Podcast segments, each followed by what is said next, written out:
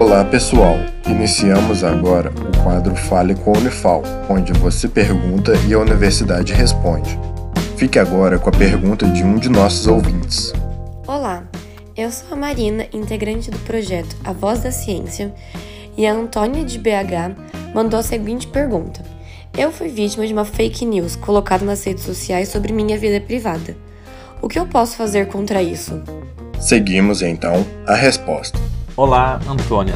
Meu nome é Guilherme Abraão, sou formado em Direito pela PUC Campinas e em Ciências Sociais pela Unifal. E atualmente sou aluno do mestrado em Educação também pela Universidade Federal de Alfenas. Primeiro, muito obrigado pelo envio da questão. De fato, infelizmente, as fake news podem causar vários danos, a começar pelos danos à imagem e à honra dos ofendidos pelas publicações.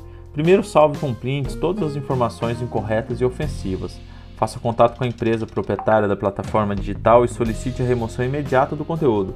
Elas possuem esses canais de atendimento. Se puder, tente contato também com o autor e requeira a remoção da publicação. Se ocorrer a negativa ao pedido, procure a polícia, faça um registro dos fatos, ainda mais se as ofensas forem crimes previstos no Código Penal, sendo eles calúnia, difamação e injúria. Como dito, é fundamental que preserve as provas, guarde as postagens, as comprovações de possíveis danos que ocorreram com as informações. Se precisar, procure um cartório e faça uma ata notarial para transcrever com detalhe as ofensas. A ata notarial tem como objetivo de comprovar os fatos, a autoria das pessoas.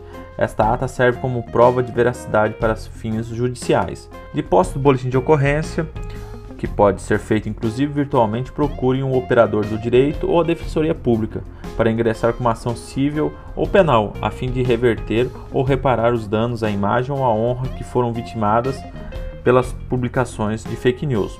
A internet não é uma terra sem leis. Esse foi o Fale com a Unifal.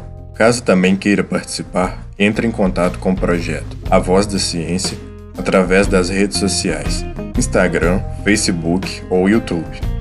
Sua dúvida é sempre bem-vinda. Esse projeto de extensão tem o apoio da Rádio Federal de Alfenas FM